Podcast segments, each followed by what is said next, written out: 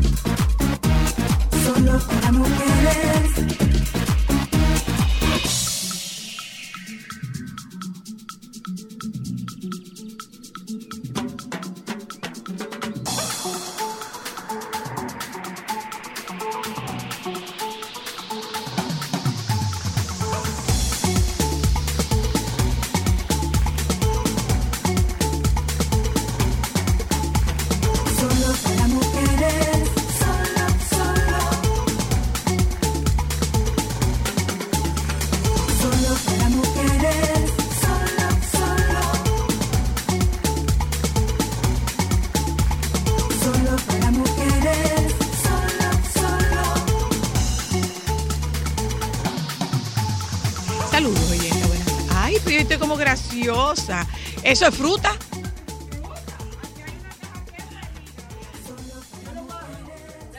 ¿Eso es de Lea?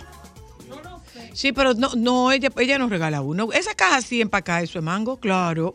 ¿De Don Hipólito? ¿De Eligio Jaque? Ah, sí. No, no está aquí. Se, se sanó ya. Él tenía COVID. Es el cónsul eh, dominicano en Nueva York, Eligio Jaque. Pues pero además Lea tiene una mata de mango en su casa. Ella no le pega a comer mango porque ella tiene una mata en su Una casa. mata de mango en su casa. No Saludos, uno. Buenas tardes. Bienvenida. ¿Cómo están?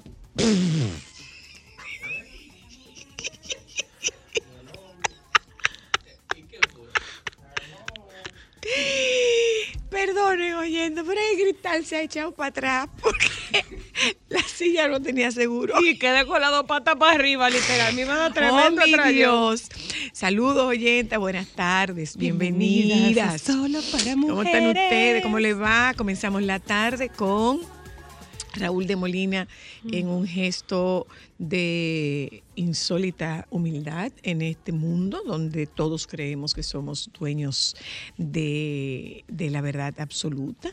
Y el Señor dijo, mira, tiene toda la razón, yo no saludo, eh, yo no saludo a gente que no conozco ahora mismo, pero, eh, eh, y se lo expliqué por un tema del COVID y dio una explicación de cinco minutos, señores. En nuestra, en nuestra televisión, en nuestro... Sí, en eso, en nuestra televisión, eh, el tiempo no es tan estricto como es en la televisión, eh, eh, como es en la televisión en Estados Unidos, en- o en México, o en España. Y dedicarle cinco minutos de ese show a dar una explicación, yo creo que creo que es mucho tiempo, me parece que es mucho tiempo y no es una ponderación peyorativa, no, no, no, creo que eso habla de la importancia que le da a este malestar que se genera en torno a su figura. No creo que sea para dirigirse o disculparse específicamente con, con este artista, sino para que eh, quede claro que él no tiene ninguna actitud de, de resentimiento ni tiene ninguna actitud de discriminación con, con los dominicanos. Eh, pero un gesto insólito, eh, pocas veces visto en el mundo del espectáculo, la gente no acostumbra a disculparse en el mundo del No, espectáculo. del espectáculo y en el mundo de él. Bueno, en el mundo del espectáculo la gente no suele. Incluso eh, estuve viendo... La gente no suele disculparse. Y, y estuve viendo que la materialista dijo que sí, que se sintió mal, pero que entendía. O sea, ella dijo. Sí. Y definitivamente tiene que, o sea, estamos en un momento en que Bueno, eso puede tener una cierta validez. Bueno, eh, vamos, eh, señores, sigue, sigue el tema ese de, de Shakira y Piqué. Ajá. Y la- sí, Cuéntame sí. más. No, no, no, que el, el abucheo. El abucheo. Bueno, yo creo que Piqué la va a pasar muy mal. Tiene un tiempito que realmente le están dando hasta con el cubo del agua los fanáticos. No, no le está yendo bien. no O sea, le está. Y definitivamente eso creo que puede sacarle factura a su salud mental, agregándole a la, a la situación que tiene de por sí ya con la separación de su familia. No digamos que solamente de Shakira, sino de la rutina de estar con sus hijos De en casa todo el eso- tiempo. Eso, eso, es- eso está que hasta bastante. donde tengo entendido es buen quejas- papá. Siguen las quejas con, con JetBlue. Siguen las quejas con JetBlue. Yo quisiera que, que de verdad, de verdad, Mira, señora Luna, de- le tomen un poco, eh, quizás no banearlos, pero creo que una buena amonestación sería válida. Mira, eh, tú sabes que yo, voy, voy a hablar un poquito de lo que, de mi percepción sobre lo que pasa en Twitter, particularmente. Mm. Eh, hay dos, hay, dos casos. eh, uno de esos casos que es un caso muy, muy, muy, muy eh, lamentable, doloroso, eh, cruel, que es la, la muerte. El, el- el asesinato de ese jovencito, de ese jovencito de Frederick. Señores, a todo esto, el culpable de esa muerte es él ante ante mucha, ante muchos ojos. O si él no hubiera sido si él no hubiera hecho no no. La víctima no es culpable.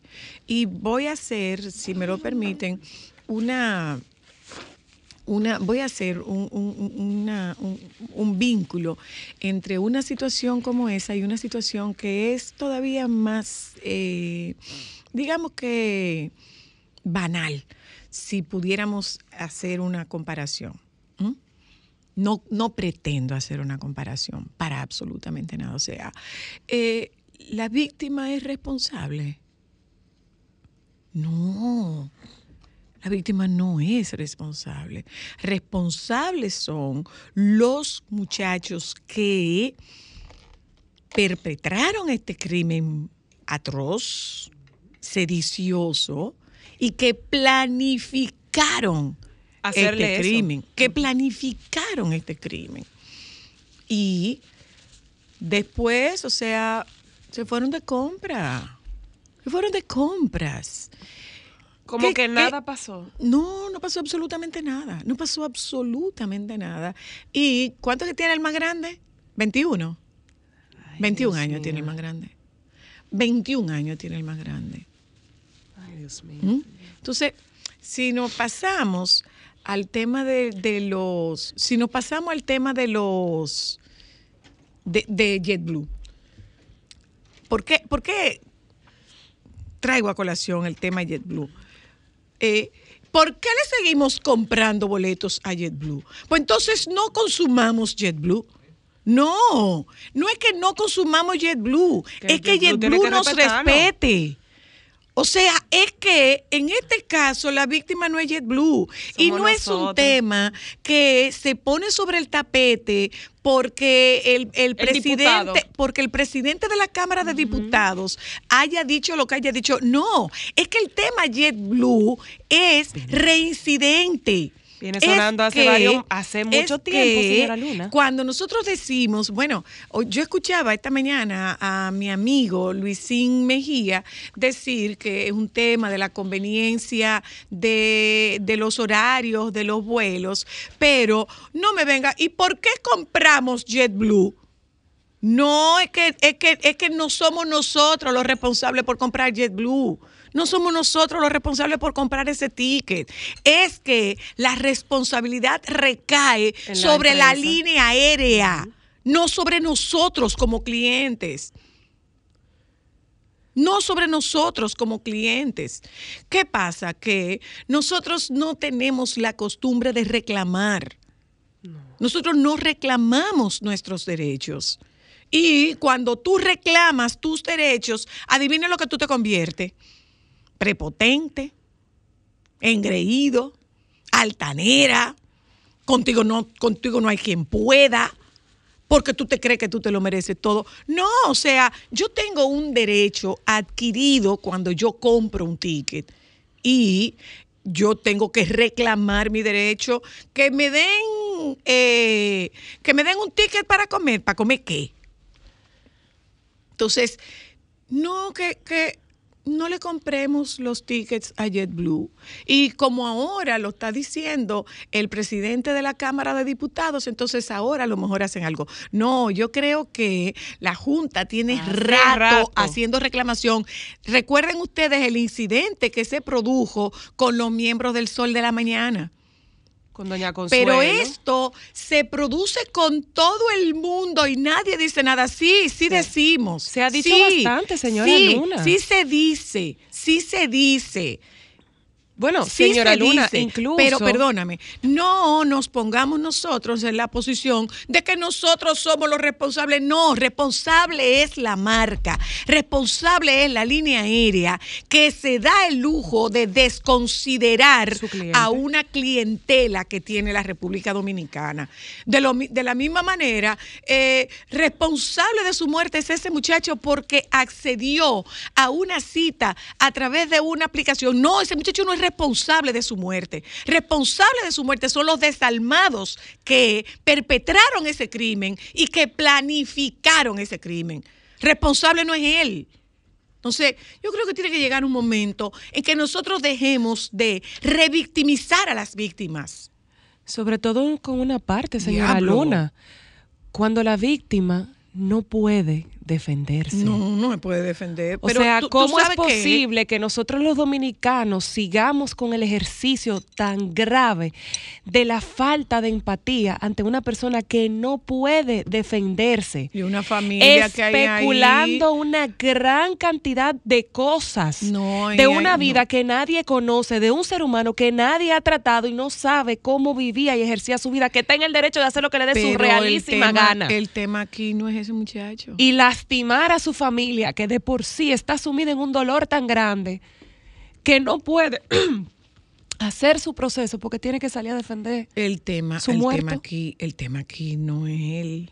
No, no, no, no, no es la víctima porque estableció un contacto a través de una aplicación de cita. No, la víctima, no, la víctima no es responsable.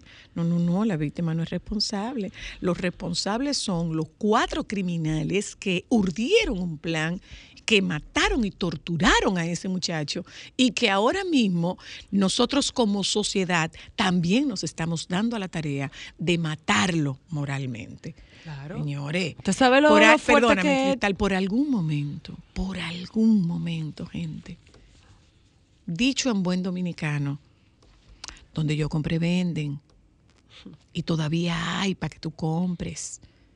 No pasa nada con que nosotros hagamos un ejercicio de empatía y por un momento ponernos en los zapatos del otro.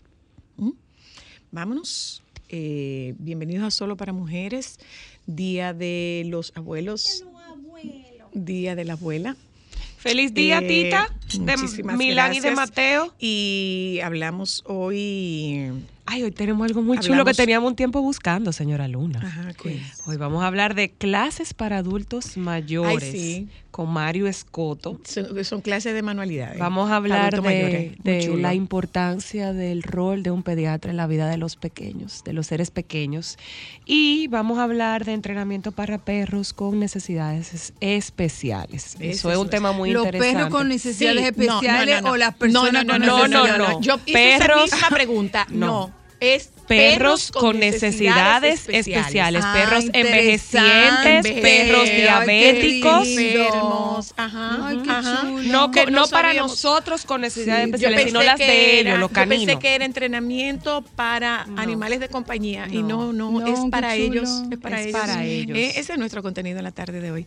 Es que ese productor de nosotros es acucioso. ¿Mm? Nos vamos a publicidad, gente. Ya volvemos.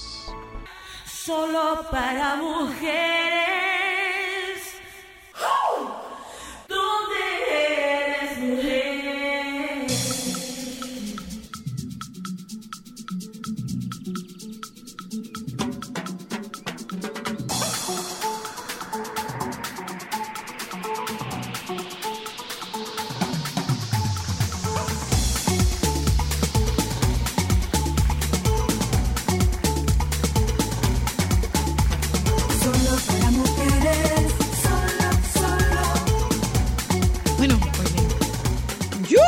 Eso es Pero yo no estoy en la tercera edad, ¿qué te pasa? Bájale algo. No, no, no, Vamos, no. Mira. Pero tú puedes ir vamos a ensayando. ponerlo- No, no, no, ¿qué te pasa? Bueno, pues está bien, sigue bailando. Yo, exactamente, bailando, no haciendo manualidades. Ay, yo nunca pude. Tú debías que me la manualidades. No, señora. Yo quiero la máquina de coser. Me quemé en las manualidades en el colegio. Ay, Sol no, no, le no, terminó no, la no. manualidad de nosotros. Y la mía sí. Y, y- y Me le presentaba Me duré, tre- me duré tres años con un paño. Y yo con un mantel. Mi amor, ¿tú sabes por qué Lo yo sacaba buena nota? Sí. Yo sacaba Eh, buena nota era porque bueno. mi abuela me hacía la tarea. Ay, no. Bueno, Di que manualidades para tercera edad. Sí, estaría muy Estoy bien. ofendida, No, madre. mira, No, para que perdón, perdón, perdón. Déjenme darle la bienvenida a Mario Escoto. Mario Escoto es una joven que tiene una propuesta sumamente interesante. Hace tiempo que yo estaba, nosotros estábamos buscando quien nos eh, tratara este tema, porque yo recuerdo que había en, ¿tú te acuerdas? En la Sarasota, donde estaba la oficina de Don Nelson, donde estaba el donde está el consultorio de Don Nelson, había una mercería que daba clases. Mm, De punto de cruz y cosas de esas. Sí, mami, Ay, yo creo que llegó, yo creo que yo llegué a Mami inscribir a era una mami. dura, ¿eh? Mami, yo llegué a ¿Eso era de dos? No, No, no, de no, dos, pero bueno. está en otro sitio. Yo llegué a inscribir a mami ahí.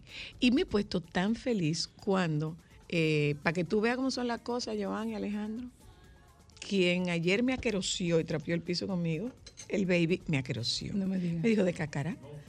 Ay, De cacara, me dijo. Bueno, Sí, hablando me con- como que singular no pega, Joan, ¿verdad? Hablando con el baby, el baby nos cuenta de esta prima que tiene esta actividad. Yo le digo, mira, hace tiempo que yo estoy buscando quien eh, haga este trabajo para, para personas eh, mayores.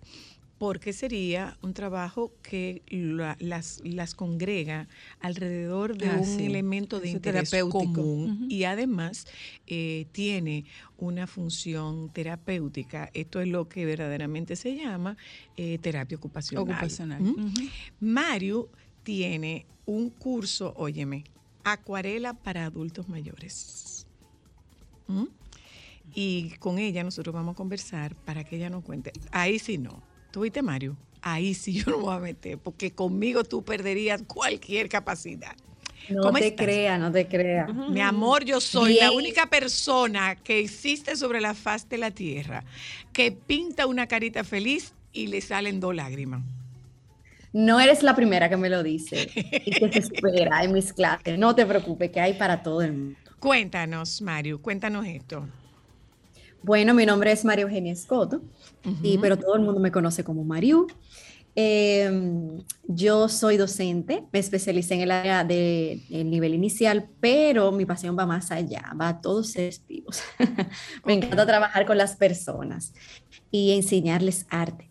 Eh, de ahí fue que salió esa idea. Un día estaba hablando con mi tía Dulce eh, y con mi abuela, ellas son hermanas, eh, y estábamos hablando, mi mamá, las cuatro ahí, y dijimos, oye, pero qué chulo sería como hacer algo para nosotras. Yo, pero ¿cómo así?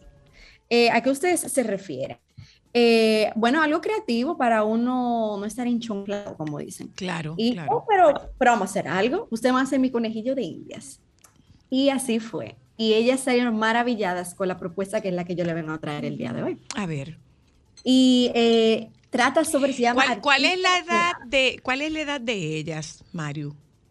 Bueno, eh, entre no, los No, no, no, no, no, 80, 60, 70, o- pa- pasan de los 70, déjalo ahí. Pasan de los 70, pero pasan de cualquiera los que lo ve, 70, pasan de los que tiene 70. 20 menos.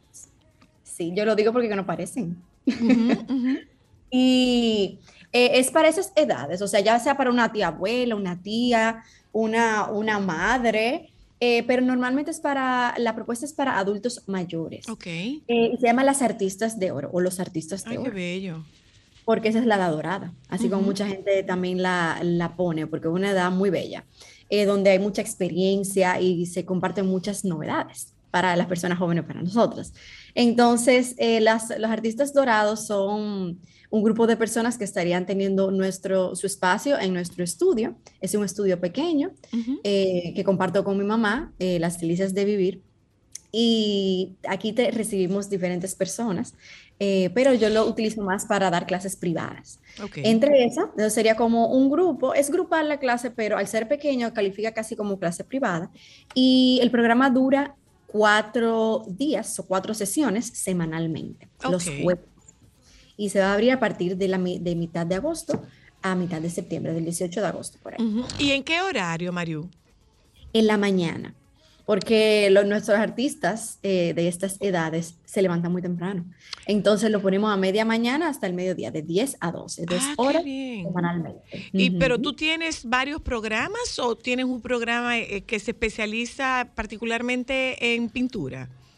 Bueno, como te digo, yo tengo varios programas. Ujú. Como yo mencioné ahorita, eh, tengo, realmente me especializo en niños y para los niños tengo varios, varios programitas. Eh, voy a empezar por ahí porque es como el, el- el eje de todas mis clases, de todas mis clases. Em, cada tres meses ese programa cambia. Ok. Eh, por ejemplo, de enero a marzo es un programa, Historia del Arte para Niños, eh, con proyectos. Luego, otros tres meses, dibujo. Otros tres meses, pintura. Y otros tres meses, mixed media, que son medios mixtos, eh, ya sea pintura, tiza, eh, acuarela, etcétera. ah, qué bien. collage, todo eso. Y tú tienes todo un año, puedes tener la, la posibilidad de tener un año de diferentes clases. Luego están las clases privadas. He tenido adultos y he tenido a niños. Como Ok. les dije, lo más comunes son niños, Eh, pero porque es mi público mayor. Pero también de los adultos eh, tenemos una clase de acuarela, chulísima. Ahora mismo está cursando una y hoy termina. Es igual que la de las artistas doradas, eh, de cuatro sesiones, eh, porque los adultos también tenemos una vida un poco ocupada eh, y les sirve mucho como after work. Ese es de 6 a 8 de la tarde aquí en el mismo estudio. Y han venido muchísimas personas que no saben ni agarrar un pincel eh, ni sabía que, cómo se funcionaba la acuarela ni nada. Y también las de artistas de oro viene siendo en la misma modalidad. Eh, lo único que en la mañana. Una cosa, Mariu, ¿qué, qué incluye? ¿Qué llevan? ¿Qué compro? ¿Qué, qué tengo? Bueno, para lo de la artista de oro, eh, incluye por un precio extra, incluye su propio kit para que primero, eh, ya sea que la compre su hija o que la compre la nieta, la sobrina o la misma artista, eh, muchas personas no saben exactamente qué comprar. Que si es acuarela, por ejemplo, en este caso, si es acuarela, eh, qué tipo de acuarela, si esta, aquella, qué precio, qué es mejor. Entonces, yo normalmente le incluyo eh, un servicio de comprarle su kit personalizado con su nombre y todo y que lo tengan listo para el día que ve. Ay, pero eso está muy chulo. Está Sí. Porque la gente en realmente, la, el, para no decir el 100%, el 90% que se inscribe es principiante, entonces no tienen la menor idea tampoco en materiales. Entonces es un servicio que se anota a todas las personas que quieren su kit, eh, también en la clase de adultos y, y se, se les compra su kit. Entonces incluye esa parte, como yo le mencioné, con un, un costo extra, pero ya cuando llegan tiene todo armado y todo aquí listo. Qué chulo. Y, ajá. Muy Y en cuanto al programa, entonces ya viniera siendo un poquito de aprender, por ejemplo, unos limones, paisajes, eh, un marcalibros, como algunas actividades que ellas puedan ya sea enseñársela a su familia o que puedan disfrutar, como el marcalibro, utilizarlo para cualquier libro que esté leyendo, Mira qué chulo. para regalar, aparte de desarrollar una destreza. Para este- comercializar. También, nadie sabe. Porque lo, porque, porque lo podrían comercializar. Mira, yo, Claro yo- que sí. sí, yo quiero hacer una aclaración ahora con lo de Cristal que me señalaba como adulta mayor. No, no, no, no. Yo te dije que vaya Pero déjame la Organización Mundial de la Salud declara a un adulto mayor a partir de los 60 años en los países de bajo y mediano ingreso. O sea, que tú estamos estás ahí. dentro de la Estoy en el rango, lo cual duele. Y en los países de alto in- ingreso de 65 años. Y la característica es justamente una persona que está en la plenitud de su vida, pero que ya no tiene responsabilidades con los hijos. Ah, pero que tú está ves, pero eso es independiente. bonito. Sí. Pero duele. O sea que puedo O ir sea, a clases, Mario, yo quiero que tú le veas la cara. Ella no está muy Podemos- convencida. po- puedo ir a tu clase. Podemos ir a la Está clase, bien, Mari. Gracias. Podemos ir Pero a- claro, y a la de adultos también, ya no importa, pueden ir a cualquiera. Ay, ya. me encantaría No, verte Ana. pintar. Y a las artistas doradas, a las artistas de No, oro, la dorada ya de como de 75 para allá, yo no, me imagino, pero ¿verdad? tú sabes que no, debe ser, debe ser una súper experiencia la oportunidad Claro. de... Y- Primero, una actividad que, las, que, que las convoque a establecer nuevas relaciones, a Claro. una actividad Pero con intereses, eh, fíjate de- una con un grupo de gente Sí. con intereses comunes. Mira, eh, es importante, sí, estos espacios para las personas mayores, pero yo pienso que también las propias personas mayores, que me incluyo, tenemos que asumir una responsabilidad en relación a nuestra eh, nuestra vida, a nuestra salud y, y sobre todo a nuestra eh, Actividad. actividad física. Entonces hay personas probablemente más joven que yo, más mayor que yo, pero que tienen una actitud de una persona muy mayor. Entonces, a mí me parece que estos espacios son eh, muy buenos, justamente, no para eh, No para- juntarse no a, para ti. a hablar de dolama y cosas de esas, sino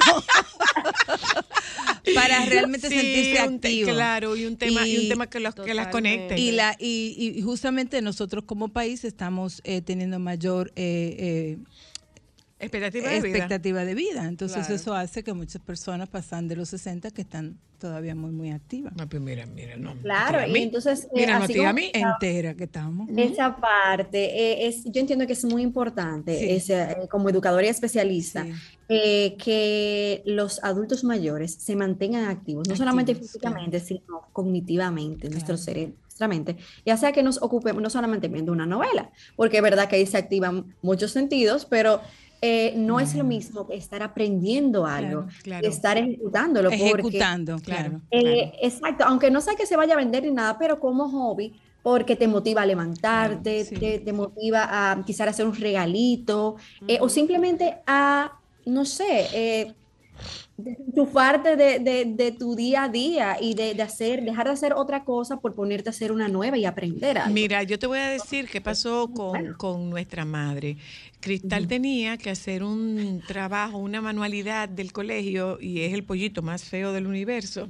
Y mami cuando lo vio le dijo, ay, Cristal, que nunca Ay, no, quiso... estaba bonito por adelante, pero era por atrás. el Nunca quiso lastimarle, le dijo, ay, Cristal, eso sí está feo. y entonces... Ven que te ayudo. No, no, recuerdo que ella dijo, yo recuerdo que cuando yo era muchacho yo bordaba. Deja ver Y si le compramos a mami hilo, aguja y todos los materiales para bordar.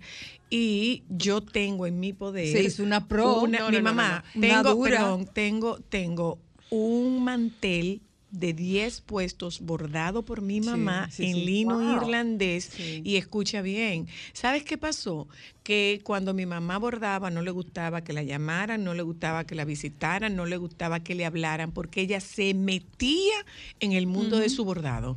Ujú. Y si salía de viaje, nada más vivía comprando hilo. Comprando hilo, comprando Ay, hilo. así sí, es, claro que sí. Sí, yo no compro claro. ropa, yo compro materiales de arte, mamá me voy de viaje. ¿Qué le Mira, quiero? eh, eh, finalmente, Mario, mira, esto, esta nota que nos manda nuestro, nuestro productor. eh, BBC publicó un, un artículo que habla de los beneficios de creerte más joven de lo que eres. Ay, mi amor. ¿Eh? Claro. Dice, eh, a, nadie le gusta sentir que está envejeciendo, pero ¿a qué edad exactamente se llega a esa etapa? La respuesta varía en cada persona, pero varias investigaciones han mostrado que quienes creen que la vejez empieza más tarde pueden estar más conscientes de su salud física y mental. Aunque no hay manera de frenar o revertir el envejecimiento, sí hay evidencias de que la, de que la forma en que cada quien asume la vejez puede influir en su calidad de vida. Sentirse joven y ale- alejarse de los estereotipos de la vejez puede ayudar a disfrutar estos años y vivir mejor. Gracias, Juan Sí, Carlos. estamos totalmente de acuerdo, ya lo había Ya, visto. sí, sí. Varios estudios han demostrado las ventajas de pensar positivamente sobre el paso de los años. Quien se cree más joven se comporta más joven, se mantiene activo y busca mejorar su salud y, estados, y estado físico. Dice esta nota que a medida que envejecemos debemos seguir creyendo que todavía hay manera de mantenernos saludables y crecer mentalmente. Ahí entra en un, ahí entra en juego eh, esa maravillosa cualidad y característica de nuestro cerebro que se llama plasticidad, Plasticidad. neuronal. Mientras estamos vivos, nosotros aprendemos. Mientras estamos vivos, tenemos formas distintas de hacer distintas cosas. Entonces es muy valioso y muy válido esta propuesta que tú tienes, Mariu, que dice nuestro productor que qué bien comunicas que debías dedicarte a comunicadora además. Nos das el Ah, teléfono. Mariu, por favor. Eh, claro, sí. Eh, se pudieran para inscripciones también, eh, Sí. no solamente ahí, sino también en Instagram, para que puedan chequear un poquito el post. Eh, voy a poner las historias viejas también, eh, que puse en el fin de semana para la, publicación y la promoción, las voy a poner de nuevo para que la persona la puedan ver. Pueden entrar a Mariu, M-A-R-I-U, Escoto, E-S-C-O-T-O. Y ahí pueden ver también en mi página web, mariuescoto.com. Y el número de teléfono también para inscribirse es 809-868-6466. Gracias. Un abrazo para ti. Eh, nosotros nos vamos a publicidad, regresamos de publicidad, dice usted, doctora. No, eh, que me parece, mira, muy importante la nota que leíste y sobre todo de las investigaciones que hablan justamente de cómo sentirte cuando estás entrando en, en, en edad, Ojo, diríamos, ¿no? Ojo, ojo, Eh, no es caricaturizarte. no, no, no, no, que no, nos no. equivoquemos, porque no es que, no es que tú te conviertas en una Fíjate caricatura. que, que yo hace un tiempo, y quiero compartir esto, porque bueno, yo tengo un tema, hoy justamente es el Día de los Abuelos, como mis hijos no están por hacerme abuela, déjame ir a publicidad. dame un momentito. No, no te puedo dar un Ah, momentico, pues que tengo que cumplir con la publicidad. ya Entonces no vengo. digo. Ya. Solo para mujeres. Solo, solo. Sol 106.5, la más interactiva. Una emisora RCC Miria. La música con nosotros está alimentando nuestros sueños va. Vamos a hacer borrador de su sazón que de ejemplo de sabor por lo que se ponen a inventar que para adelante quieren mirar. Vamos a celebrar. Grupo SID 85 años unidos por tu familia. Usa en tu zona B lo que debe ser. Elige tu jabón íntimo Nosotras. Herbal elimina el 99% de las bacterias. Sensitive para pieles sensibles. Frescura extrema, máxima sensación de frescura. Agua de rosas para una piel hidratada y suave. Y vinagre de manzana que mantiene el equilibrio natural. Para nosotras, nosotras. ¡Wow! Que para este Día de los Padres, papá diga wow. Este año toca sorprenderlo con el regalo que de verdad quiere.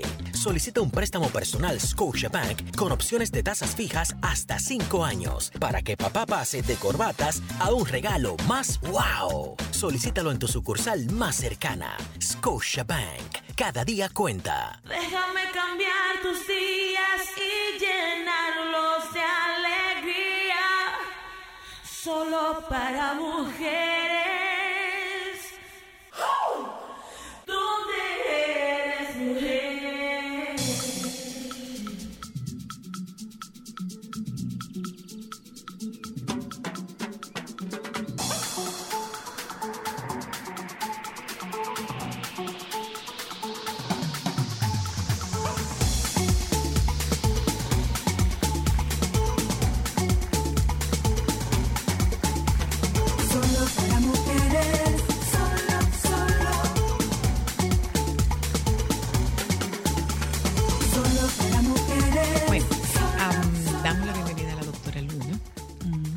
Y con ella nosotros tocamos el tema de la importancia del pediatra en, En la vida de en los la vida pequeños. de, lo- de los pequeños. y De la familia. en realidad, de, lo- de los papás primero y después de los menores. Yo siempre he dicho, desde que mis hijas estaban pequeñas, yo decía que los pediatras no son realmente médicos de niños.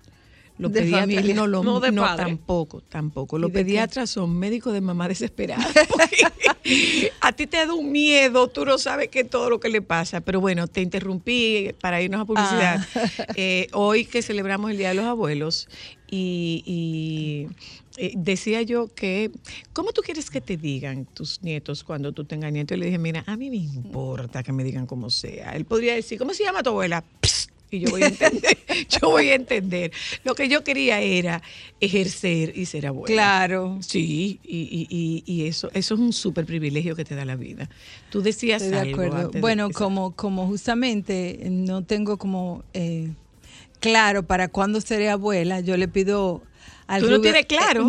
de- O para tú no quieres tener claro. No, no, no, es que no me han- no, es eh, que mis hijos no están como por eso. Entonces, bueno, yo soy coabuela de Mateo y de y de Milán. Milán porque me lo prestan. Y entonces ahí yo ejerzo un poquito de, de- de función de, de- abuela, que los abuelos consienten. Aunque a mí me tocan las dos funciones. Consentir Eh, negociar. Consentir, negociar, protegerlo y curarlo de alguna manera. No, eh, me parece que el tema de la edad es bien importante eh, porque, como les decía, eh, nosotros la sobrevida está incrementándose en nuestro país y e incluso las mujeres mueren menos que los hombres. Tienen una sobrevida de los 75 a los 80 años más o menos. Y entonces eso hace que muchas personas pasen de los 60 y que están activos.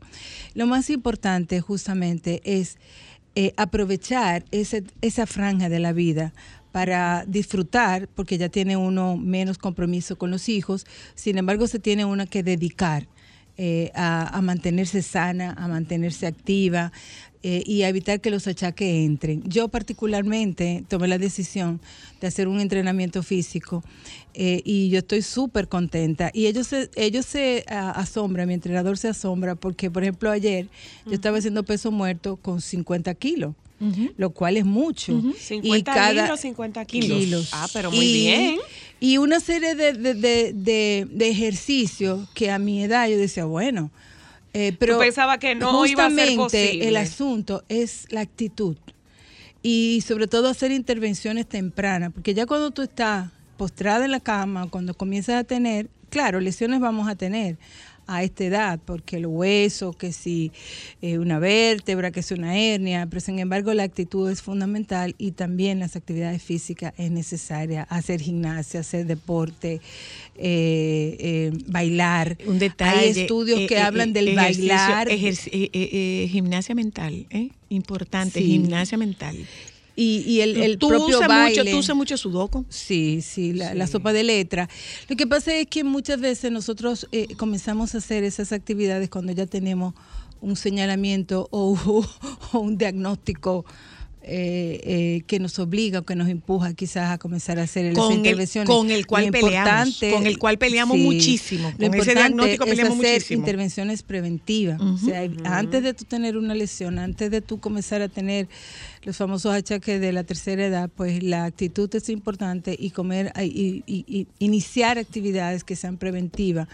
eh, para mantenerte activo, sano y fuerte. Yo decía Hablemos de que la todo pediatra. esto yo lo hacía porque cuando yo, yo quiero ser una abuela, no sé cuándo me va a tocar, que pueda cargar y jugar con mis, con mis nietos. Eso puede ser un- una buena Eh, sobre, todo, sobre todo hay un tema eh, eh, con, con el, con el asunto de los nietos. Eh, cuando tú eres una abuela muy activa, tú sabes lo que pasa, que los nietos no pueden advertir tus limitaciones. ¿eh? No lo pueden advertir. Yo te lo digo porque a veces yo le digo a Mateo, no, yo no puedo. Y Mateo me dice, no, Tita, tú eres fuerte. Eh, sí, no, Tita, tú, eres fuerte. Tú, le das tú le das gabela. Aquí. ¡Ay! no hay Claro, ningún amor. problema. Bueno. Entonces, eh, eh, eh, es, es importante que tú puedas saber. Dice, dice Vanessa Espaillat que las abuelas somos muy buenas dosificadas. Eh, Ah, claro. Sí, Si te y, mete y mucho- como dice y como dice mi hija Ámbar, eh, las los abuelos no tenemos derecho. Los abuelos tenemos privilegios, porque derecho no tenemos ninguno. No, claro. Entonces, eh, ser respetuoso, ser Sí, claro. y, y sa- y saber colocarnos en la posición que nos corresponde. Y cuando digo saber colocarnos en la posición que nos corresponde, es saber que los nietos no son nuestros hijos.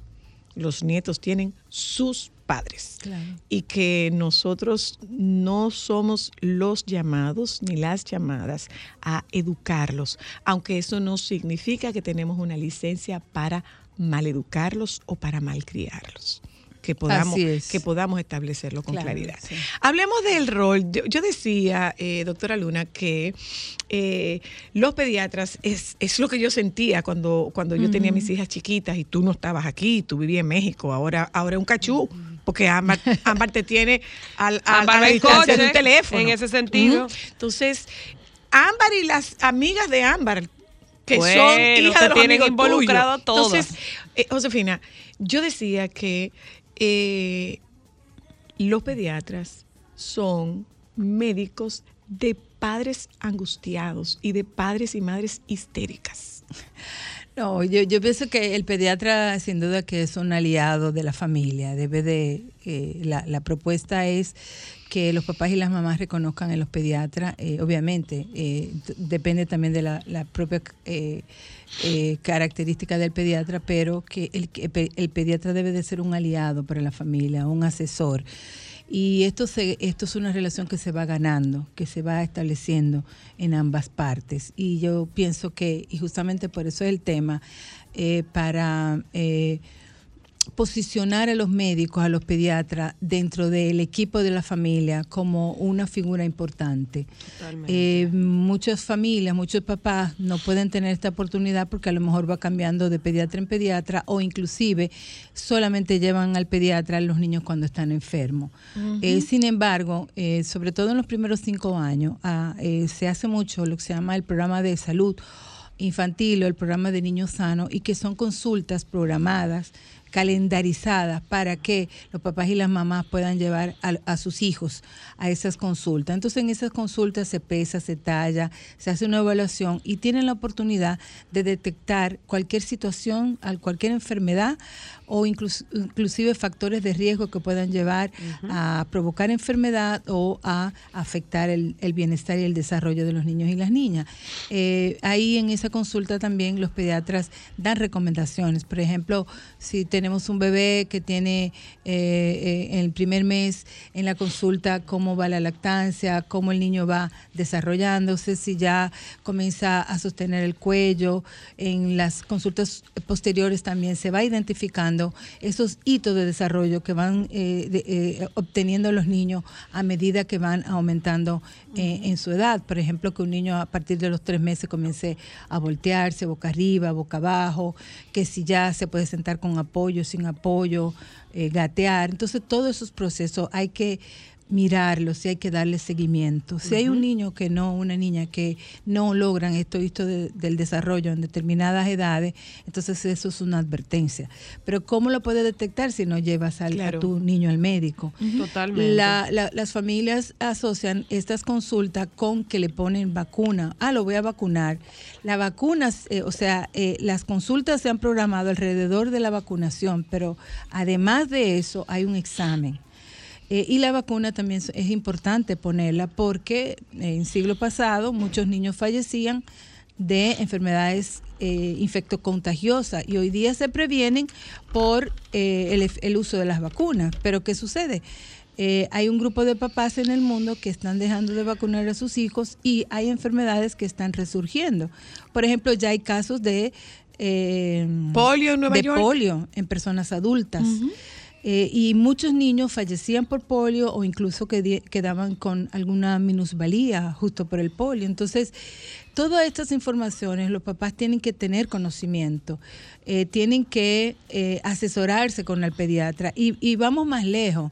Cuando un pediatra ya forma parte de la familia, cuando alguien está enfermo, inclusive un adulto, vamos con el pediatra y pedimos recomendación. Mira, tengo este, este familiar en esta o esta condición, o inclusive cuando hay un problema de familia, cuando los papás están por divorciarse, cuando hay un tema de separación, los pediatras y las pediatras tienen la, la capacidad de poder no dar consejo en el tema específico de lo que pasa en la pareja, pero sí de medidas que deben de tomar los papás en favor Del- de los niños. El impacto que esto puede En tener. favor en de los niños, niños. porque nuestros clientes, aunque se oiga así rudo, son los niños y nosotros estamos para velar la salud y el bienestar de los niños y las niñas. Hay una cosa, Josefina, y es que general y frecuentemente, eh, perdón, doctora Luna, frecuente, eh, frecuentemente se, se habla de pediatría y se va a pequeños. Mm, sí. Y se quedaría como una especie de, de brecha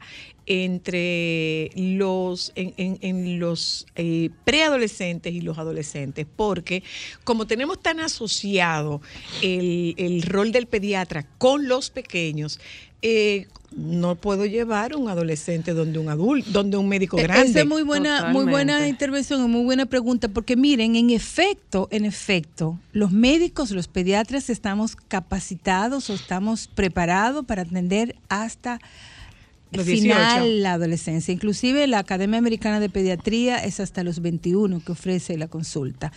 ¿Qué sucede? Que aquí en algunos espacios, sobre todo en la consulta pública, los médicos eh, miran, los, eh, los pediatras miran a los niños hasta los 12, 13 años. Ya Después de ahí hay un limbo. una práctica, no, no hay un limbo porque hay pediatras especializados en adolescencia. Por ejemplo, Ah. yo tengo una formación en medicina integral de adolescente. ¿Por qué? Porque el adolescente tiene otras situaciones de, de- de salud. Ya no se enferman tanto físicamente, pero hay muchos factores y condiciones de riesgo que pueden afectar su bienestar y su salud. Por ejemplo, nosotros estamos trabajando, estamos en nuestro país, uno de los países con mayor tasa de embarazo en adolescente, eh, tenemos problemas con uso de alcohol y droga. Si te pones a ver las, las estadísticas de accidentes de tránsito, muchos de los fallecidos o afectados son personas que están entre los 15 y los die- 25 años. Entonces, eh, hay muchos factores sociales de riesgo que afectan a la adolescencia. Entonces, hay especialistas, eh, inclusive eh, el Ministerio de Salud Pública, el Servicio Nacional de Salud, tienen un programa específico para eh, adolescentes. Y esto es un programa diferenciado, inclusive Wow. con eh, un equipo que está especializado para adolescentes, pero también eh, debe, debe de estar fuera de- del ámbito eh, De los los infantiles. hospitales, de los niños pequeños. Inclusive en otros países tienen eh, prerrogativa de tener horarios distintos. Eh, un tanto para eh, que los adolescentes y las adolescentes se animen a ir al médico, porque no, no, no va mucho. Pero Eh, sí eh, hay y- una cobertura en este Eh, sentido. El adolescente, ¿va o lo llevan? Eh, generalmente lo llevan, pero en la medida, yo entiendo que la Pero lo llevan cuando hay algún síntoma o algún signo. No hay preventiva. Pero fíjate, el programa de salud infantil, eh, mm, yo comentaba de estas con- consultas que son programadas, pero a partir de los cinco años, los, los niños hasta la adolescencia deben de ir por lo menos una vez al pediatra al año. Entonces, inclusive hay un, hay un esquema de vacunación para adolescentes. Siempre hablamos del esquema de vacunación, pero para los niños pequeños, que termina más o menos a los seis años. Pero esa franja de preadolescente y adolescente eh, se deben de poner vacunas, eh, algunas son distintas, porque ya, por ejemplo, eh, hay enfermedades que, que no se ven en la, en la adolescencia, pero hay otras que sí, y también nuevas vacunas, como por ejemplo el del papiloma, El papiloma. que es una vacuna que se pone a partir de los 9 Y debe a ser para 12 los años, dos la vacuna. Tanto para niños como para niñas, exactamente. En principio... eh, Era y- solo y para esto, niñas. y esto es muy importante porque fíjate, eh, justamente eso hablábamos en una eh, presentación, una conferencia que nos estábamos dando de la Sociedad Dominicana de Pediatría sobre la importancia de la vacuna del papiloma virus. Mira, en el país eh, a- cada año 1.500 casos de cáncer cervicouterino cada año. Wow. Y 500 mujeres al año mueren por esta enfermedad. Entonces, es una enfermedad prevenible por vacuna. Yo entiendo que es una responsabilidad y una obligación de los papás y de las mamás aplicar esta vacuna. Te, te interrumpo y voy un momentico al teléfono. Buenas tardes. Buenas tardes. Adelante, Una pregunta a la doctora. adelante. Cuando las niñas que ahora son muy prematuros, que comienzan a menstruar a veces a los nueve o diez años, ¿a quién se puede llevar? ¿Al pediatra o al ginecólogo? Ah, eso, eso, eso le iba a preguntar a la doctora. Gracias por su llamada, señora. Eso le iba a preguntar a la doctora Luna. Eh, las subespecialidades Sí. dentro de la pediatría. Mira, un pediatra eh, bien formado puede manejar y puede dar eh, recomendaciones porque la menstruación no es una enfermedad. Y conforme estamos evolucionando y estamos mejor nutridos, eh, la madurez sexual se va adelantando. Entonces ya eh, hace algunos años, quizás una chica que menstruaba, tenía la menarca a los nueve años, podríamos con- considerarla una eh, eh, adolescencia precoz. Sin embargo, hoy día ya esa, esa es la edad más o menos. Pero un pediatra bien formado puede asesorar y, y ver los cuidados que tiene. Ahora, es cierto que las adolescentes se benefician de ir con una ginecóloga pediatra especializada para ver cómo están sus senos. eh, el- la primera menstruación, eh, el primer año es un poco irregular. Entonces, para hacer esas evaluaciones es bueno llevarla con un, Y en el caso de los niños, en el caso de los varones. Los varones, ah, buena van, con un, van con un urólogo. Eh, si ahí eh, no es muy frecuente que vayan con un urólogo, a menos que no haya una una situación eh, que Ok. requiera, porque la urología es una especialidad quirúrgica. eh, ciru- de cirugía, pero lo- los médicos de gine- perdón, de adolescente tienen la capacidad también de evaluar a los adolescentes. ¿Qué vemos en los adolescentes? El tamaño de, tu, de, de- su examen físico, por supuesto, pero en, el- en los genitales, cómo van eh, creciendo su pene, cómo está el tamaño de sus testículos. Hay algunos que pueden tener hernia, que pueden tener un testículo que le falta y no se ha dado cuenta. En fin, que es importante Te, llevarlo. te interrumpo de nuevo. Buenas, hello. Buenas tardes, ¿cómo estás, Zoila? Muy bien, gracias. Cuéntenos. Mira, por ejemplo, mira lo que la doctora dice, por eso es que es tan interesante escucharlo a ustedes. Gracias. Tú te sabes lo que ella dice, por ejemplo, de las menarquias de los 9 y los 10 años, que nosotros decimos siempre que por el consumo de pollo. Mm. ¿Tú te fijas? ¿Cómo nosotros tenemos que ir aprendiendo a escuchar a los que saben?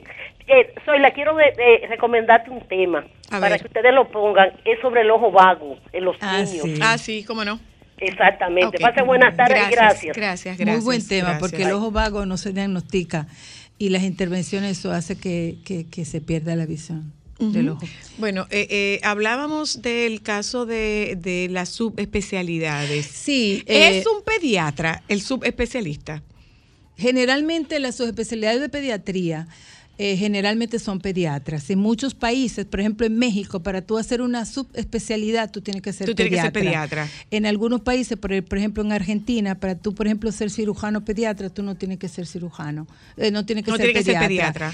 eh, la mayoría de las subespecialidades son pediatras que luego hagan una, una, una subespecialización. Por ejemplo, nosotros tenemos pediatra, cirujanos pediatra, cardiólogo, endocrinólogo, genetista, Nutriólogos. nutriólogo, eh, nefrólogo, Ginecólogos. urólogo, ginecólogo. O sea, de la mayoría de las subespecialidades de adultos, eh, están las subespecialidades de, eh, de pediatría. Lo bueno que en el país también muchas de esas subespecialidades se están, se están dando.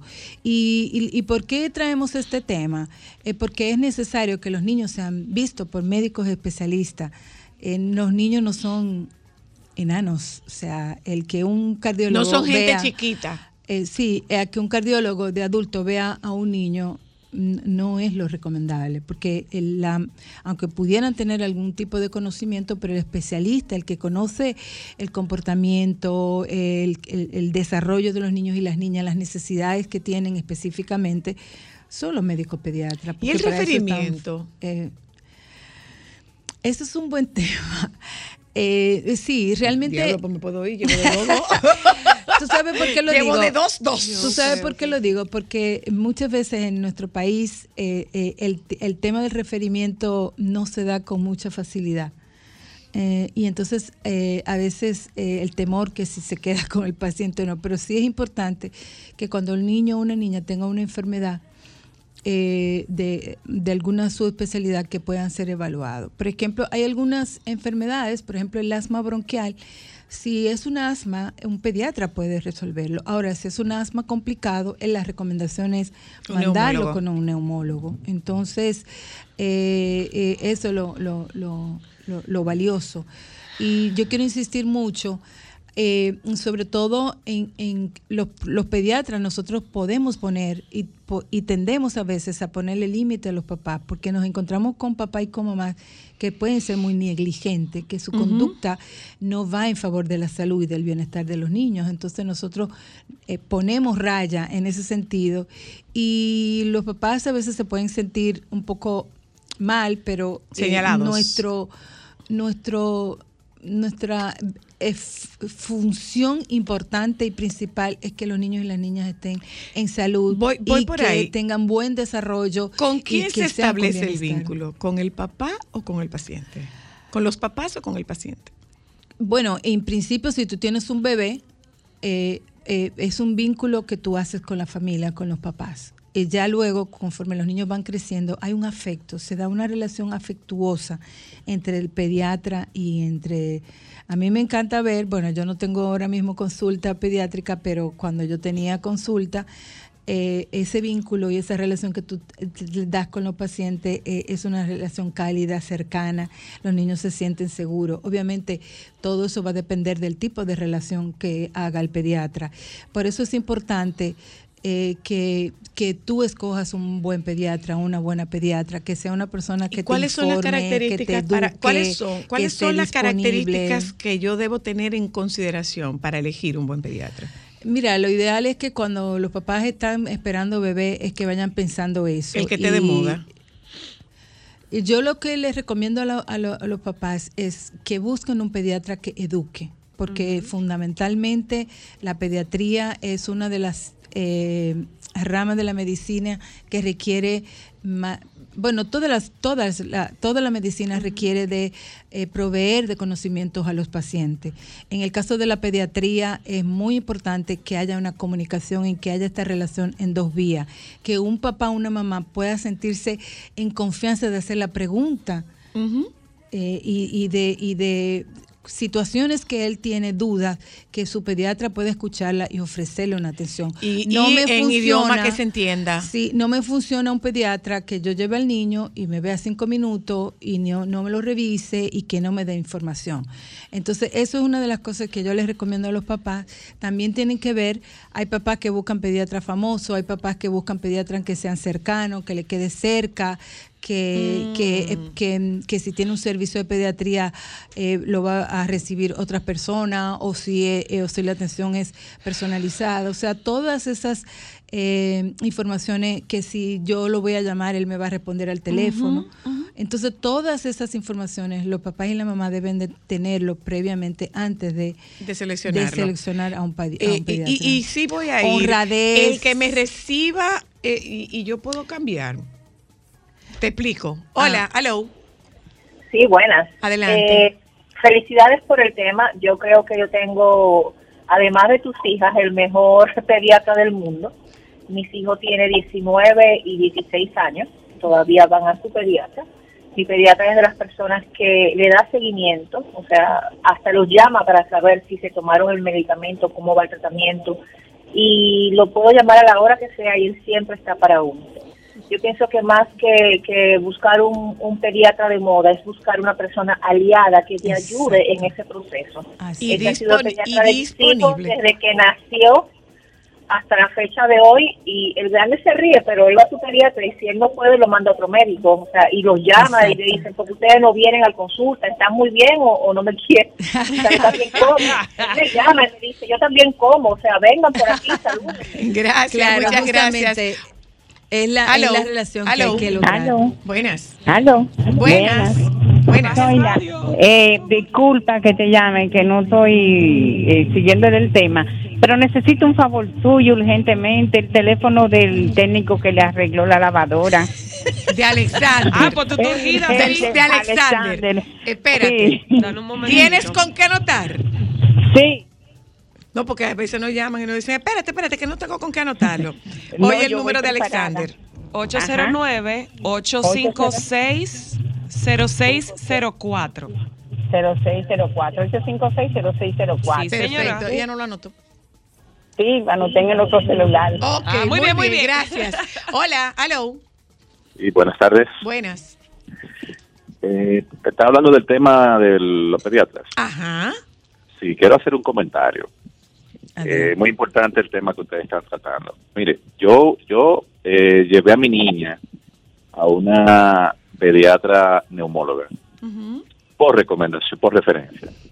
Pero luego me desencan- nos desencantamos de esa pediatra porque una de las características que tenía esa pediatra era que un día la mamá llevó a la niña y la información que necesitaba la pediatra la tenía yo como padre. Y la, la mamá le dijo, ah, mire, déjeme ponerle al papá para que él le informe lo que usted me está diciendo. Y la pediatra simple y llanamente le dijo, no, no, no, yo no tengo que hablar con el papá. En una próxima consulta ustedes vienen y me informan lo que yo estoy solicitando. Grave. La niña congestionada, número. Eh, eh, bueno, Sin comentario. Ah, No, le comento Wow. que justamente Wow. el sábado eh, tuvimos una conferencia en la Sociedad Dominicana de Pediatría, en la filial Nagua, porque es un interés de la Sociedad Dominicana de Pediatría eh, sensibilizar, formar a los pediatras sobre lo que es paternidad activa, cómo vamos a vincular a los papás en los cuidados Ay, eso sí suena lindo. lindo en los cuidados, en la crianza y eh, de, de los hijos. Y un, un ámbito que es importantísimo es el ámbito de salud. Entonces, todo el personal de salud tiene que reconocer que los papás son parte de, eh, eh, es una triada y que hay que reconocerlo y hay que escucharlo. Dice el doctor, el doctor Mauricio Andolfi, médico psiquiatra y, y terapeuta familiar, dice el doctor Mauricio Andolfi que él no puede hablar de terapia familiar cuando no está papá presente. Claro, es que es importante. Entonces, eso son cosas que se van a ir cambiando, pero es necesario. Voy y usted como teléfono. papá tiene que exigir. Claro, eso voy al teléfono derecho. otra vez, voy al teléfono otra vez. Buenas, hello. Hola, Buenas, le escucho. ¿qué tal? Hola. Sí, hay, algo también, y por la cual yo cambié mi pediatra, eh, que es un tema muy interesante, es que también los médicos y más los pediatras, que es común que pase, eh, deben respetar más lo- los horarios de los pacientes. A veces los pacientes citan, hacen su cita previa, y dicen, no, a las 3 de la tarde llega el doctor y el doctor se aparece a las 6 de la tarde, y tú tienes tres horas ahí esperando. Yo creo Ya que debe haber un respeto de línea y línea, de yo llegar temprano y el doctor llegar temprano. Para que lo sepa, para Sí. que lo sepa. Todos Hola, los médicos de todos los médicos. Hola, hola. Hola, ¿qué tal? Hola. Eh, ju- ju- justamente eso le quería, justamente le quería hablar eso. La el- Tienes, tienes que bajar el volumen de tu radio, por favor. disculpen, sí, eh, deben de involucrarse los padres, los padres, los machos dominicanos, deben, debemos involucrarnos, porque yo tengo 18 y 21 años, dos niños, o dos hombres ya. Muy Y yo bien. iba con, con mis hijos a- al pediatra, y como dice la doctora, magnífica doctora, que yo llevaba a mis dos machos, los llevaba a que le hicieran todo, y le decía a ellos muy claro, no, déjate tocar por la pediatra o el pediatra. Y le enseñaba, y hay que educarlo. Eso es lo que tenemos que hacer. Los padres, Gracias. como dice la doctora, es involucrarlo. Gracias. Gracias, muchas muy amable. Buenas, aló. Sí, buenas tardes. Le escucho. Sí, en mi caso yo soy un padre eh, muy involucrado en, el- en la salud de mi hija y en todo lo que tiene que ver con ella. Y mi esposa es médico. Y cuando an- antes de nacer la niña, eh, yo, le di- yo le dije a mi esposa que cuando la eligiera, eligiera un- una pediatra, que la niña no sea un, un paciente más Ah, es exacto. que, sí. que conozca a la niña, que cuando la vea, la reconozca. Incluso la pediatra de la niña da pocas horas de consulta, que lo hace ya es por vocación, no por necesidad. Y tú te, tú te das cuenta en el trato y, co- y cuando te ve, te dice tu nombre, te dice el nombre de tu niña, ya tú no tienes que decirle qué pasó en la consulta pasada o hace 13 meses, Claro. porque conoce el expediente completo sin tener que, le- que leer un papel. Así Gracias, es. muy amable, Sí, muchas gracias. buen- Mira, buen tú sabes, tú testimonio. sabes que me, Esa es la idea. ¿Sabes qué me gusta? No sé si te diste cuenta. Todos papás. Que la Sí. mayoría de llamadas fueron llamadas de papás. Qué bueno, Claro, porque yo creo que que, vean. sí. Papás, que- pónganse una estrellita en la frente que se lo Claro. ganaron. Yo creo que sí, que, que se están involucrando cada vez más los Y- y- papás. Y, nosotros los pediatras y los prestadores de servicios de salud tenemos que apoyar a los hombres que se involucren, a aquellos que no se están involucrando, irlos eh, eh, invitando. Mira, tú sabes que antes de irnos, eh, eh, antes de despedirte, por favor, por favor, por favor, no le digamos a los niños que te van a llevar al doctor para que te puyen, porque un detalle, los pediatras no puyan, los pediatras no inyectan. Y, y- y- y para finalizar. Y no le metan miedo. Está como una amiga mía, un- la- la- una amiga de ella que le dijo, tía Zoila se va a poner brava. Y yo me le dije, yo no me voy a poner brava. Dile a tu mamá que eso no es verdad. Y- yo no me voy a poner brava. A mí no me usen para meterle miedo a Hay nadie. un, un aspecto muy importante. Eh, miren, los papás tienen que saber cómo actuar cuando tienen una situación de relativa, no diríamos emergencia, pero si tu hijo tiene fiebre, el pediatra te tiene que decir, si tu hijo tiene fiebre, tú puedes darle esto, esto y esto. Eh, eh, mm, ir educando a los papás y a las mamás para manejar eh, situaciones de eh, em, ¿Qué sencillas que Claro. pueden ocurrir. Si vomita, tú puedes hacer esto y esto y esto y darles instrucciones, irle dando instrucciones para que luego, cuando lo llamen, ya sea por realmente una necesidad. Exacto. Porque hay mamás también y papás que al pediatra te llaman y te dicen, miren, a las 12 de la noche mi hijo tiene fiebre. Hermana, si tiene fiebre, tú puedes darle acetaminofén. Tú sabes que, ya, ya sí para despedirte, eh, para despedir a la doctora Luna, sabes que eh, en España particularmente hay una queja constante y permanente de la presencia de padres y madres en las emergencias con situaciones que pudieran perfectamente bien resolver en casa. ¿eh? Eso, eso en todos los lados. Nos vamos. Eh, doctora. aquí también ocurre. Eh, la doctora, la doctora va a estar con nosotras afortunadamente. eh, todos los martes. Eh. Va a estar con nosotras todos los martes. Es ese espacio de la doctora Luna en Solo para Mujeres. Dice una de tus aliadas, Clarindi, eh, yo amo a Josefina. Mientras más la oigo, más la amo. Eh, vámonos un momento a publicidad. Segui- eh, te seguimos FIFA en Lunar. FIFA Lunar. Mi. Instagram. La siguen en FIFA Lunar. Nos vamos un momento a publicidad, regresamos de publicidad y de verdad que a mí me dio tanto gusto escuchar que hay un grupo de hombres jóvenes que Sí. se dedican a darle cuidado a los animales con necesidades especiales. Ya volvemos.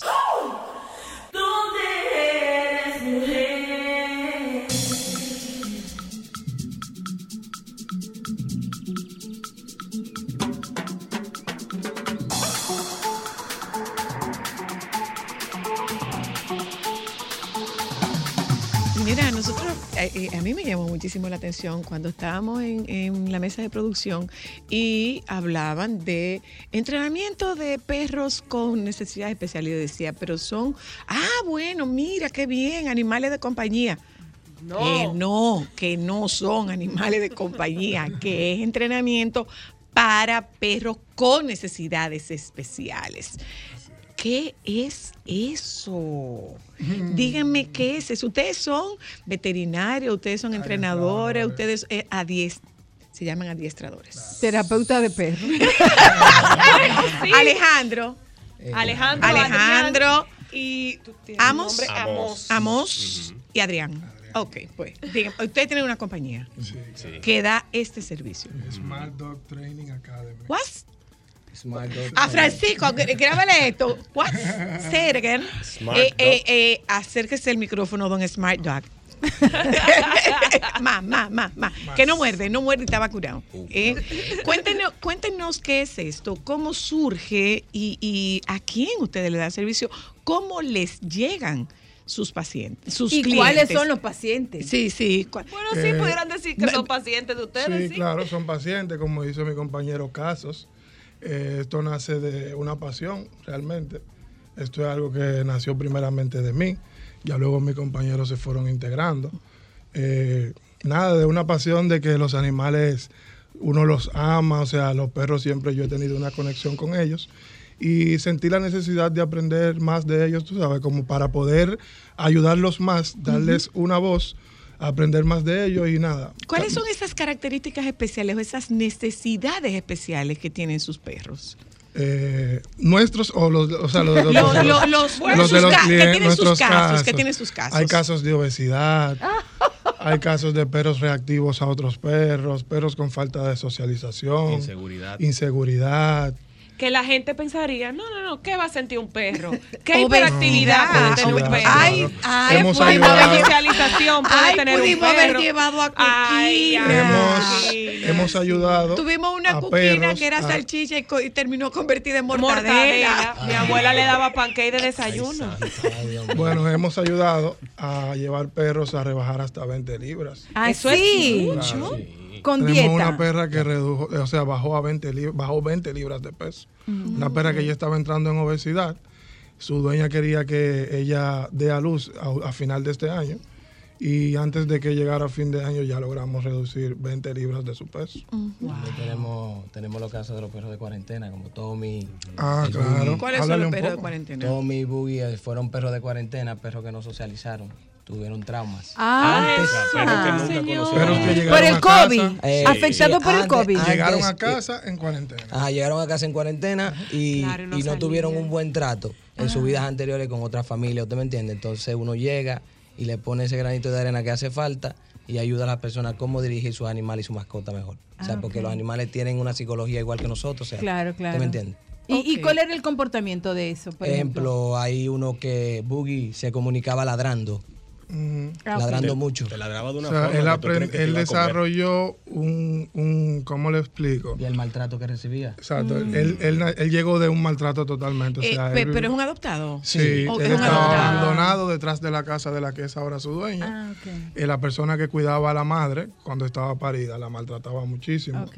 de todas las maneras que nos podemos imaginar. Ay, Dios mío. Y nada, la señora decidió adoptarlo, pero los perritos lo que lo iban era a botar para la calle y se quedó con él. Él como un mecanismo de defensa desarrolló ladrar, o sea, él saludaba ladrando, jugaba ladrando, si usted llegaba a la casa él ladraba, ladraba, ladraba, pero es como para que, ok, tú eres inofensivo, pero no te me acerques. Un trastorno de apego, pudiéramos No más de decir, ahí, lo que pasa exacto, los exacto, niños cuando exacto. dejan abandonados, que se Exacto. desconfían. Desconfían exactamente. sí. No es que él va a morder, pero de una manera de, de defenderse, Pero por eh, no te voy a morder, pero tate más. Pero si yo ladro, yo sé que nadie se acerca. Claro, ¿me entiendes? me- Y porque tú me puedes nosotros- coger miedo. nosotros Ok, eh, en el caso de, de- me llama la atención ese tema de, de- de la obesidad. Eh, ya te digo, nosotros tuvimos un caso de una salchicha que terminó siendo una mortadela porque mami le daba la comida más lo que quedaba del desayuno. Lo que Todos los días comía pancake. error. y después tuvimos, tuvimos nuestro gato que era, eh, era un gato americano pelo corto, europeo pelo corto, que es un gato muy grande, que llegó a pesar 24 libras. Porque y estaba en sobrepeso, le dio un ictus, eh, tuvo, tuvo un problema cardíaco y hubo que ponerlo a bajar de peso. Lo llevamos a 17 libras y se mantuvo en 17 libras, que 24 libras en un gato es mucho peso. Entonces, se le, ¿qué se les impacta? Se les impacta el ánimo, se les impacta la actividad, se les impactan las todo, todo. articulaciones. Pero absolutamente todo, porque es que igual que la, la persona incluso hasta puede, no, la misma circulación no, no trabaja bien. Y sus Por, esa- Claro. por esa mismo, eso, ese mismo tipo de casos son lo que hacen a uno luchar con este proyecto y que cada día los perros puedan tener una ayuda de que no importa que si un, si un cliente no tiene conocimiento, eh, no está, ¿qué le digo?, informado de cómo manejar o cómo alimentar a una mascota, por eso estamos nosotros. Adrián, dos preguntas. ¿En qué consiste ese Número uno, ¿cómo, con- ¿en qué consiste el entrenamiento? ¿Ustedes entrenan primero y después incluyen al, al dueño? Esa es la primera. Y la otra, ¿cuánto tiempo toma para ver la mejoría de esos casos que ustedes tienen? Porque, por ejemplo, ese pobre perrito que lo único que hace es ladrar para defenderse, ¿qué tiempo le pudo tomar el entrar en confianza y bajarle dos a su ladrido, como dirían? Eh, por completo, por completo, para que podamos ya ver un, un cambio positivo en general, nos tomó como cuatro semanas. Como Wow. cuatro semanas. O sea, Pero, ya en con, el pero poco mes- es, en realidad. Con jornadas. ¿De ¿Con qué frecuencia la- Lunes- con qué fron- con qué frecuencia de las lunes a jornadas? viernes. Y- Tarde y mañana. an- antes de esto, ¿cuánto te resiste un perro el adiestramiento? Y me explico. Eh, las jornadas de cuánto tiempo son? Media hora, 15 minutos. ¿Qué, qué tanto Se resiste un cansan, perro? pierden la Claro, atención, Depende se qué tipo de adiestramiento, porque si estamos trabajando paseos, que con Boogie, el que él le mencionó, lo que hicimos fue trabajar, sacarlo de la, de la casa, su área donde él nunca había salido, llevarlo a parques, reunirlos con manadas, corregir comportamientos negativos, eh, corregir las reacciones de la ladradera. Todo eso fue de lunes a viernes, todos los días, una, dos horas, tres horas en el parque con él. Wow, pero mucho tiempo. Pero eso es porque son paseos. Ahora, cuando estamos hablando de adiestramiento en casa, obediencia básica, manejo del perro dentro del hogar, esos son clases que no pueden durar mucho tiempo. El perro se agota en media hora y menos, ¿entiendes? Claro, ya Las- está cansado y, ¿Y, no te y va a cómo hacer se caso. manifiesta su agotamiento? Mental. Mental. O sea, inmediatamente el perro empieza a ignorarte, y no- empieza a ignorar. El interés. O sea, Pierde el el interés, perro pierde el mientras, interés. mientras mira está trabajando con nosotros, si el perro está activo y quiere trabajar, usted lo va a ver siempre haciendo caso, sentado, que esto, que lo otro. Inmediatamente el perro se cansa, no le interesa el premio que tú le estás dando. ¿Cuál es el sistema de recompensa? Puede ser salchicha, puede ser un jamón, puede Treats. ser treats que lo venden en los supermercados. O sea, depende qué más le guste al perro. Básicamente Mientras lo que le gusta al perro. Lo que le mientras gusta. más eh, excitante sea esa comida para el perro, esa es la Más bien él va a trabajar. Exactamente. Tenemos casos que hay perros que aprenden vía juego, ni siquiera es por treats, es con juego. Claro, Ah, eso es un reforzado, eso es un tipo de reforzamiento también. Se llama Y reforzamiento. eso es bien interesante porque cada vez la- los perros forman parte de la familia y, Claro. y- ese claro, vínculo claro, que se claro, da. claro, claro. eh, que hay personas las que mascotas son salen de sus perros porque entienden que no pueden con ellos y realmente es por falta de conocimiento. O sea, si tú buscas ayuda, De puedes- un de un profesional, señores. No se ponga a inventar no porque no tienen eso- todo, pero no Siempre funciona. un profesional, Sí, claro, y no y no verlo como que es- eso es, No, es no, novismo, o sea, es que ciertamente las mascotas son parte Es de la nuestro eslogan, Pero- enseñarles a que te entiendan. Exactamente. Bueno, los Los perros pueden entenderlos. exactamente. Claro. sí, Wow, mira qué interesante. Sí, la enseñarles a sí, que te la entiendan. mayor- El eslogan es enséñales para Si que la te mayoría de las personas que tienen animales en el país o sea, supieran que un perro, incluso el adiestramiento básico es necesario y es primordial para un animal, o sea, aquí y en todos los lados, para que el perro pueda tener control. Claro. ¿Usted me entiende? Pero O sea, nos enseñan a nosotros los humanos a Claro, comer, a, a usar cubiertos, a, a desarrollar Entonces, nuestra entienden que motricidad. una persona que tiene un perro tiene que entrenar, tiene que entrenar. Obligatoriamente. Necesita- necesita, necesita un porque eso, profesional. eso le abre la puerta al, al tú, que te va a aprendizaje, comprar la uno. a, No, no, a entender, a aprender otras Pero, pero cosas. ¿por qué no te lo vas a comprar, mi Ellos te lo van a adiestrar. Necesitas un animal de compañía. El Necesitas uno. un Bájale dos. Claro. un marido es que necesita. no un animal. ¿Qué Para ser buenas. Además, ¿cuánto tiempo lo nos saben. queda? Te salió del alma eso. Hola, Eso salió de lo profundo. mi amor. Hasta se fue del aire.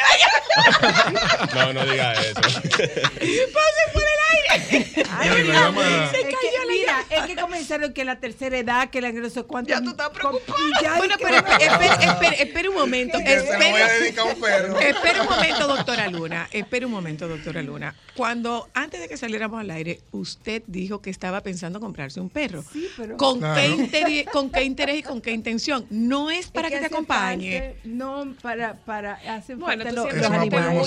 Siempre hemos tenido eh, ¿Animales? animales, le- ya le comentaba, con características diversas. Ella tuvo hasta un erizo africano. Ah, no, usted amante de los animales. Sí, Entonces, eh, se, se murieron mucho. eh, vive en un apartamento. Es un poco difícil tener un perro, aunque tengo un parque. Pero. eh, Un salchicha, vamos, siempre un- hemos, un- hemos un tenido chihuahua te vamos a ¿Cuáles- comprar? a Por favor, propósito, no. ¿cuáles son las razas más amigables para tener en casa? Para la Porque, por ejemplo, mira, Para la tercera edad. Hay Que- razas que no- grandes y razas pequeñas amigables. los Rottweilers son bellísimos, sí. sí, Lo más recomendable es Golden Retriever, Sí, sí. Labrador. Ok. Para personas que quieren una mascota en la casa, que no importa Pero los Golden tamaño, no son muy, son muy buenos. muy normales, ¿no? Son No, buenos. son ellos son. Son hyper, pero son muy Son muy hyper. buenos. Sí, salen, algunos salen hyper, Ah, pero salen si hyper, ese sí. hyper se le saca provecho, Ujú. se da un, un- se le saca un perro excelente. Y No, son no, no, pero no le mande un Golden a ella, ¿no? No. Bueno, yo tuve una setter irlandés que era Ah. bellísima. No era un espectáculo, sí, era un espectáculo. Pero vivía un en casa. espectáculo, claro, claro, Pero pero igual de loca. De hecho, de es hecho como el común murió porque ella la atropellaron y ella aprendió a abrir la, la verja. ella aprendió. O sea, ella, ella misma se mató. Yo veo a Adrián y Adrián dirá, bueno, pues nosotros hubiéramos tenido mucho dinerito, porque tú tienes muchos casos de, de personajes. Bueno, sí, debimos conocernos Hemos hablado siempre. o sea, ¿Cómo se involucra, cómo se involucra el, el dueño de la mascota con este adiestramiento? Eh, Bueno, ¿A qué comando obedece? ¿Al del adiestrador o al mío? No, primero hay que trabajar al perro. Dígase, eh, enseñarle qué es el clicker, enseñarle los, eh, vamos a decirle los comandos, vamos a decirle así. Y luego ya se pasa a enseñarle al dueño, porque ahora el dueño tiene que aprender a cómo manejar su perro, porque ese va a ser su día a día. Claro, claro. ¿Ustedes, no atienden perros viejitos? eh, sí. Eh, Sí. Aprenden los depende. perros viejitos. No, no, hay primero que evaluar cuando es un perro de, que tiene ya edad. De edad. Hay que evaluar la mascota. Si uno entiende que dentro de su edad tiene ánimo de aprender, se le- se- dentro de la evaluación profesional, uno observa si el perro puede aprender, uno, bueno, procede. Si no, honestamente se le comunica al cliente que lo mejor es aprender a vivir ya con esa situación. O sea, Como hemos Torra tenido- Vieja no aprende a hablar. Como hemos tenido casos. ya. Sí, hemos tenido casos Claro, así claro, que, o sea, han pasado porque no todo es color de rosa dentro de este mundo también. O sea, hay casos que se dan que ni nosotros podemos con el perro porque ya el perro tiene esa actitud y él decidió que... Ya, él es un- Claro. señor es un viejo perro que yo no en quiero mundo, en cambiar. el mundo Sí, del adiestrador se llama un perro en zona roja. Claro, y para completar de responder la pregunta de ahorita, o sea, lo que hacemos es, creamos un plan de, de clases, eh, de, de por lo menos tres clases por semana, y las sesiones tratamos de darlas en acompañamiento del dueño de la mascota. Pero hay que llevarlo donde ustedes o ustedes van a Nosotros las vamos a A la casa Porque, porque debe ser en su entorno. Exactamente, Es más eficiente, Es es más eficiente el adiestramiento cuando es en su entorno. Claro, y con su Mire, propietario señora presente. Luna, hay una pregunta dentro de cabina. Dele para allá, magistrado. La raza fuerte, un pitbull, un red noise, así, un American, es posible. ¿What? ¿Un what? Adiestrarlo. Adiestrarlo. Claro, sí. Eso no es Yo un vivía- abuso. Yo vivía con tres en un apartamento. Eh, eso no es Con abusivo. tres. Tres pitbull, No, claro. porque los perros Y se te adaptan. puedo decir también que no son y agresivos y que es una de las mejores razas que puede existir. Llévate de él, que el hombre cría bulldog francés y tiene uno que... O sea que el pitbull no es nada de lo que la gente dice. Lo que pasa es que él, él- bueno, un- tiene el instinto. El instinto se pierde cuando se dome- cuando cuando está domesticado. No, entendiendo por entendiendo por domesticado que vive en una casa. Claro, claro. Pierde su instinto. No realmente, no realmente. Lo El que perro- pasa es que la gente tiene que saber y entender que a pesar de lo cariñoso que pueda ser, Eh, es un animal. es un Eh, animal Exactamente. fuerte. Y es un animal fuerte que, obvio, a la señora de la casa tú no le vas a dejar un pitbull. En buen Porque dominicano. que la gente tiene que saber que el perro necesita pasear, que el perro no es un tinaco para amarrarlo en un techo, que el perro hay que No, porque cuidarlo. para eso no compre nada. Usted compra una tiene- figurita y lo pone en una mesita. Una pregunta. Que el perro desde pequeño Pa' foto tiene de que Instagram. socializar Ay, para que cuando crezca, si ve otro perro no lo muerde. Si usted va un día después que lo dejó tres días sin comer en un techo, Momentito. usted sabe que se le puede pegar una mordida porque el perro está aburrido. Y no lo, y no- Claro. claro. Hola. Y no Pero se aburre uno Hola, con dos horas extra de Sí, no comer. Adelante. Sí, fíjense, qué bueno este programa porque me va a sacar de un problema que yo tengo. Dígame a ver. Ah, me pero yo encantan, para eso, amigo. me encantan los, los animales. Soy un veterinario frustrado porque empecé la carrera y al año la tuve que dejar por asuntos económicos. Pero yo, lo- la- mi curiosidad es, yo siempre tengo perros, pero yo disfruto, yo le hago mucho maldad a los perros. Mucha maldad. Y, pero el perro me conoce, sabe que la verdad, aunque gritan, pero, ¿cómo le digo? Es como que, como que el perro entiende que lo que yo le hago, aunque le duele, pero él, él, él entiende. Mire, oiga, óigame una cosa, don, óigame una cosa. Hay que llamarle a doña nosotros, eh. mire, nosotros tenemos un hermano que le hacía mucha maldad a un perro. ¿Usted sabe cómo se lo cobró el perro? Con 17 mordidas. Pero yo, Se lo cobró con Sí, 17 sí, sí, sáquelo del aire, de verdad. Mire. ¿Y, con- ¿Y qué valor tiene él? No, Pero, pero, eh, pero es que probablemente él entiende que el perro lo entiende y que no, No se pone bravo. algo- Explíquenle al señor, él Bueno, está confundido. Bueno, claro, es que ¿Qué le digo? lo único que yo le recomendaría es que lo que está haciendo no lo haga. No es Que correcto. deje de hacerlo, no es correcto. Que si él tiene la posibilidad de contratar un profesional y quiere cambiar esa mentalidad, que lo haga, pero que de verdad que, que no siga haciendo lo que está Los haciendo. animales son que familia y son compañía. ¿Tú te acuerdas de nuestro hermano? Sí, él, molestaba, él molestaba el perro. él Despidiendo, molestaba doctora, el que los perro, él mo- servicios- molestaba el perro y un día Claro, claro. la cadena no estaba puesta y le dio 17 mordidas. Los servicios que tú decías. No, hay que priorizar primero que nada el, El bienestar, del animal. Claro. Siempre Bueno, ante todas las capacitaciones que yo he recibido son priorizando siempre el bienestar animal. Es que tenemos que tener en cuenta que es en positivo, familiar, nada negativo. Más. Mm, Gracias, sí, chicos. Sí, por favor, compartan ¿Cómo, que se llama? ¿Cómo que se llama? Atención, Joan, para Francisco, guarda okay. esto. Smart ¿Cómo que se llama? Smart, Dog, Training. Smart Dog Training. Nos pueden seguir en las redes SD Training RD. Ah, tú ves, más, más, fácil ahí. Más y si tienes ahí? un número de contacto que probablemente claro, las oyentas. 829 870-2448. Muy bien. Gracias, gracias Alejandro. Chicos, Muchísimas gracias a. Muchas gracias a ustedes por la invitación. Eh, gracias.